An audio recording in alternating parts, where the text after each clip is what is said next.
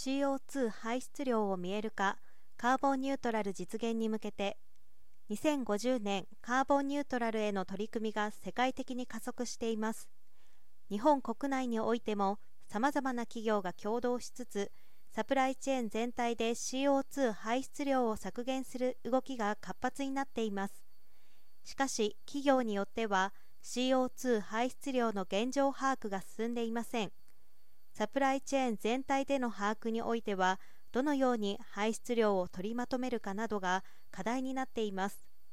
ウィングアークファーストは鈴代商事とカーボンニュートラルの実現に向けた基盤サービスとしてサプライチェーンにおける CO2 排出量を集計可視化するプラットフォームエコニパスを開発。5月31日にこれを提供開始しました。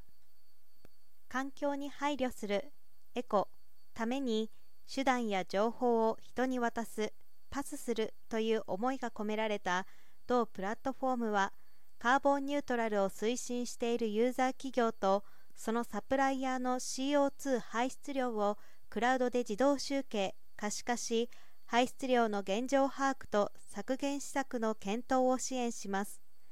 簡単な操作と分かりやすい画面。低価格でシンプルな料金体系により CO2 排出量をつかむための業務工数とコストを削減します。サプライチェーン連携機能により報告集計の業務負荷を低減。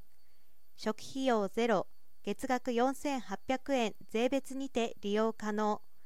直感的に分かりやすいダッシュボード画面で CO2 排出量を把握といった特徴を備えました。エコニパスは GHG プロトコルをベースとしたスコープ別、エネルギー種別、企業・事業所別表示などで分かりやすく、月次トレンドや減単位表示により削減活動の進捗管理にも活用できます。製品1個あたりの CO2 排出量の可視化やサプライヤーからのデータ連携、製造ラインに設けた計測機器からのデータ連携機能の開発も進めています。